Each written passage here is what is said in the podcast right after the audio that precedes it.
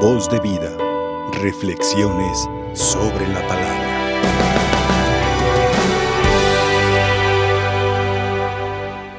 ...21 de octubre del año 2021... ...en esta hermosa capilla de María Visión... ...vamos a entender muy bien la palabra de este día... ...semana 29 del tiempo ordinario... ...una semana que comenzó con un ideal cristiano en la imagen de Santiago y Juan, hijos de Zebedeo, permítenos cuando estés en tu gloria, Señor, estar uno a tu derecha y el otro a tu izquierda. Ese debe ser el ideal cristiano.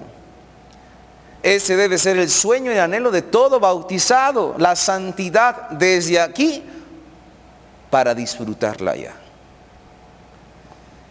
Y Santiago y Juan pedían algo verdaderamente hermoso, extraordinario, pero que implica un esfuerzo cotidiano. Y recordarán en la liturgia del domingo cómo el Señor les contestó, mira, ustedes podrán beber del mismo cáliz que yo beba, podrán recibir el bautismo que yo voy a recibir, pero eso que me están pidiendo no me toca a mí concederlo es para quienes está reservado. ¿Y qué quiso decir el Señor con esa expresión? Porque entonces pareciera que nos estamos equivocando a la hora que le pedimos al Señor nos redima, nos perdone, nos ofrezca la misericordia, nos diga por dónde. Lo que intentaba decir el Señor es lo que hoy Pablo, en la primera lectura, una carta a los hermanos hermosa, nos dice. Tú vas a elegir qué camino quieres seguir. Tú, Dios, te participa de su gloria. Y por eso se bautizó y dijo el Evangelio, vengo a traer fuego, un fuego precisamente que significa la presencia de Dios en el corazón de cada hombre. Que venga a arder como ese espíritu que viene a renovar nuestra vida, que viene a inquietar nuestro corazón, para que una vez bautizados, cuanto anhelo que ya llegue ese bautismo, nuestro corazón le pertenezca a Dios. Pero dijo Pablo, ustedes tienen la decisión. Y comenzó la lectura diciendo, miren, es muy fácil, perdón, es muy difícil para ustedes entender lo que les quiero decir. Voy a usar un ejemplo cotidiano. San Pablo bien sabe cómo es el corazón del hombre. Necio, testarudo, tardo para, para responder a Dios. Si quiero, Señor. Quiero estar a tu derecha, quiero, aunque sea a la izquierda, Señor. Acuérdate de mí. Pues como anhelo está hermoso. Que si yo les pregunto a los que están aquí en la capilla, ¿quién quiere salvarse?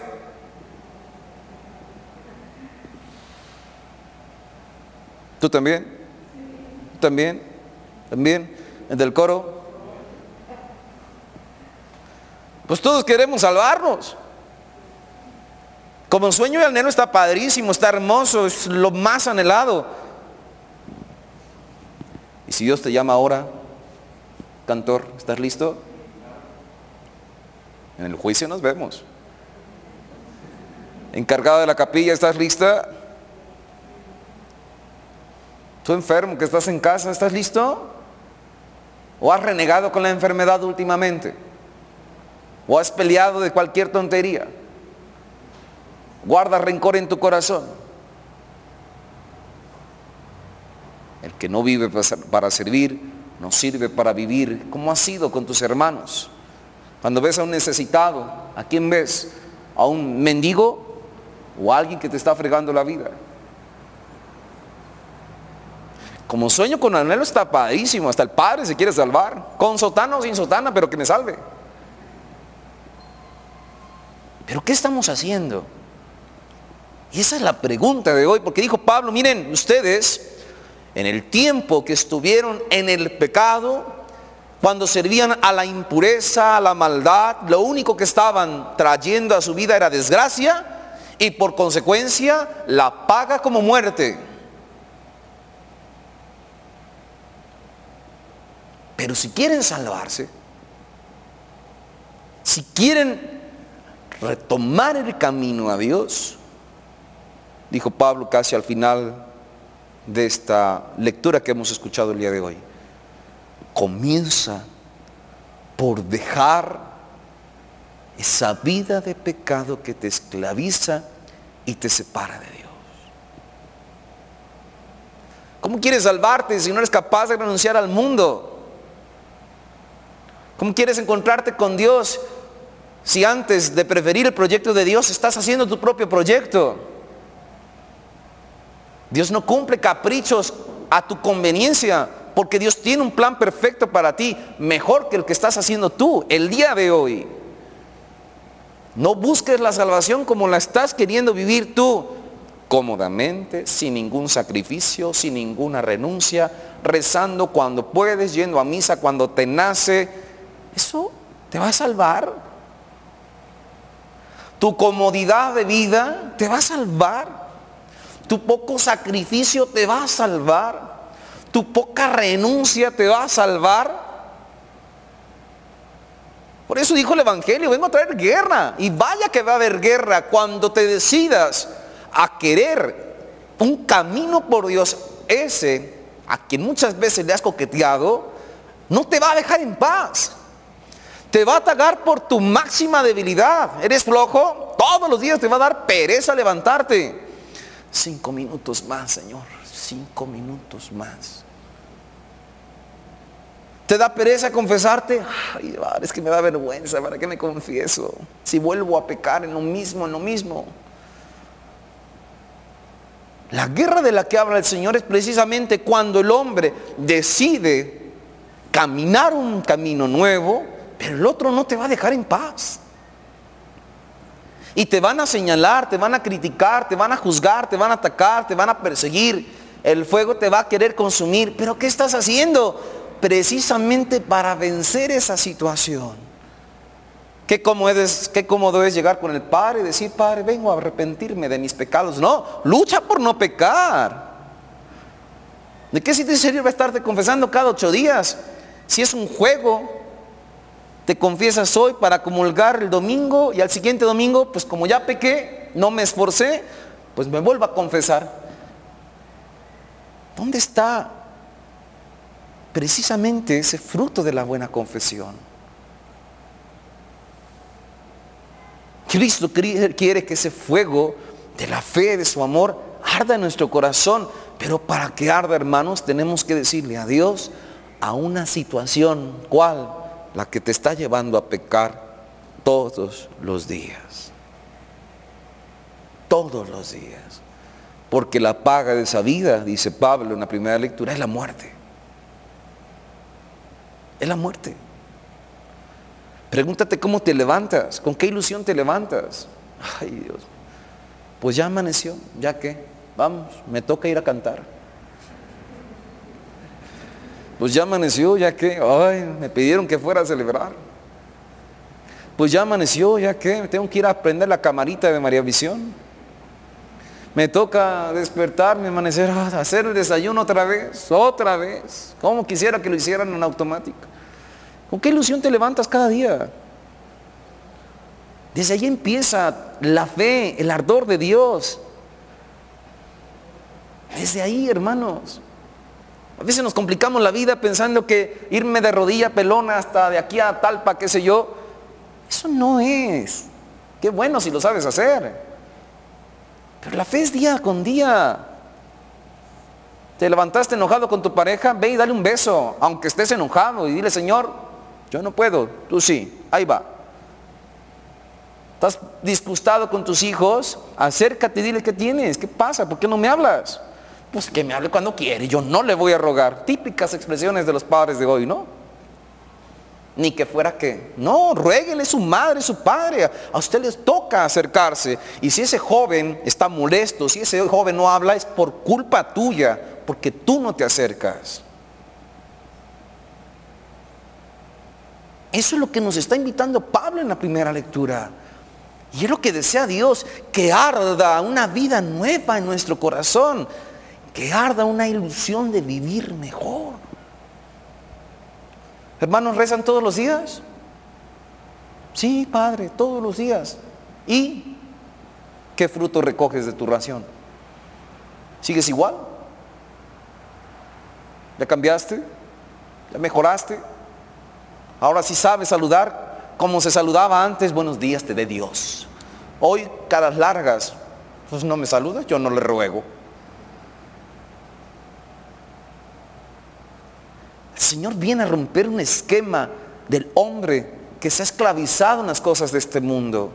Por eso dice, ¿cómo deseo que ya estuviera ardiendo?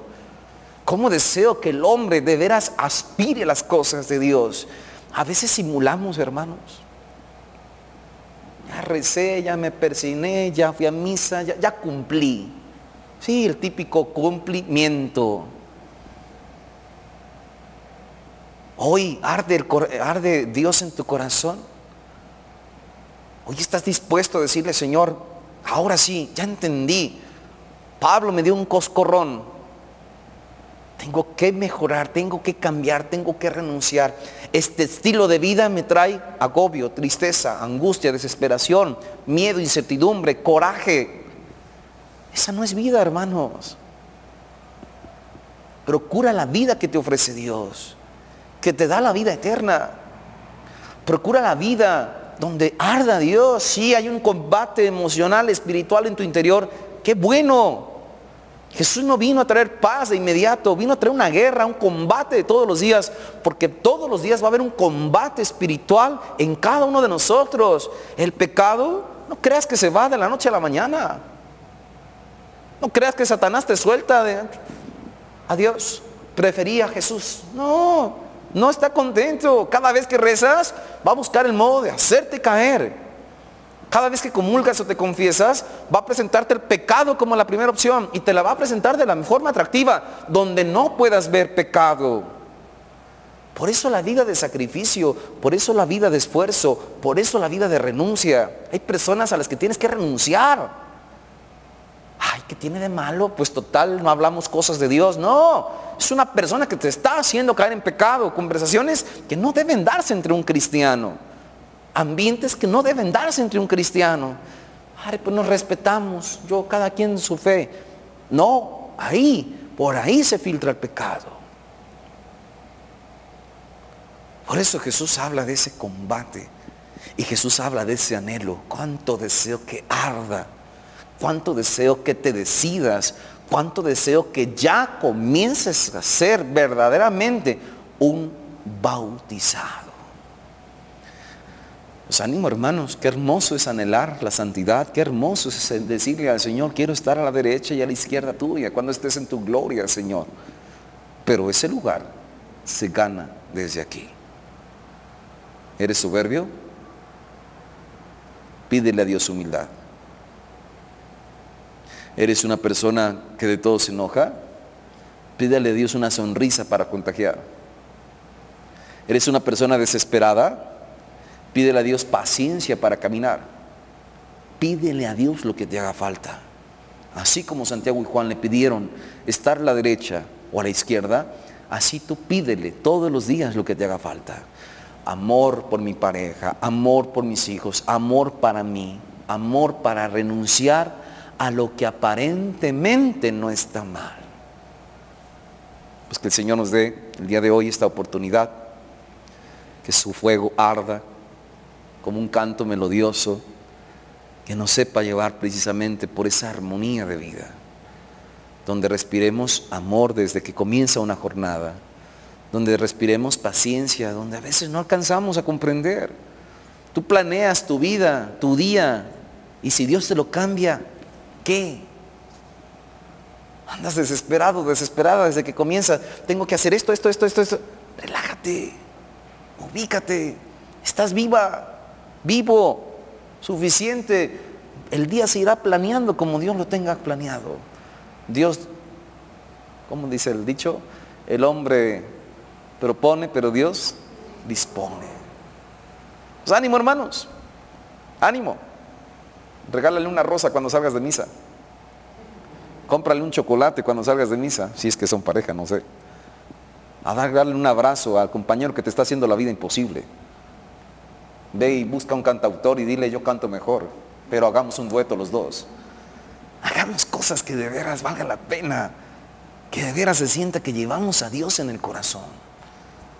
Ánimo, quiere que su fuego arda, Dios quiere que su amor llegue a nuestro corazón. Los que están enfermos en casa, qué bueno que estén postrados.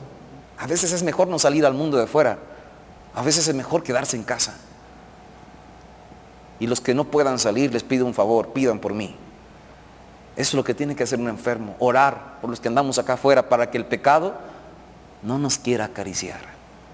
Para que Satanás no nos venga a chamucar. Pero los que andamos de aquí para allá, llevemos ese ardor, esa fe y ese amor del Señor y podamos compartirlo con los demás. Pues Santiago y Juan pedían un gran sueño y espero que también sea el tuyo. Estar un día en la gloria de Dios, estar un día ante la presencia del Señor. Comienza desde aquí. Renuncia a ese coraje, renuncia a ese desprecio que tienes con alguien, renuncia a ese rencor que no te deja en paz, renuncia a las malas imágenes que pasan por tu cabeza, porque a veces cada quien hace su propia rosa de Guadalupe. Haz de tu historia, de tu vida, una vida mejor con la ayuda de Dios.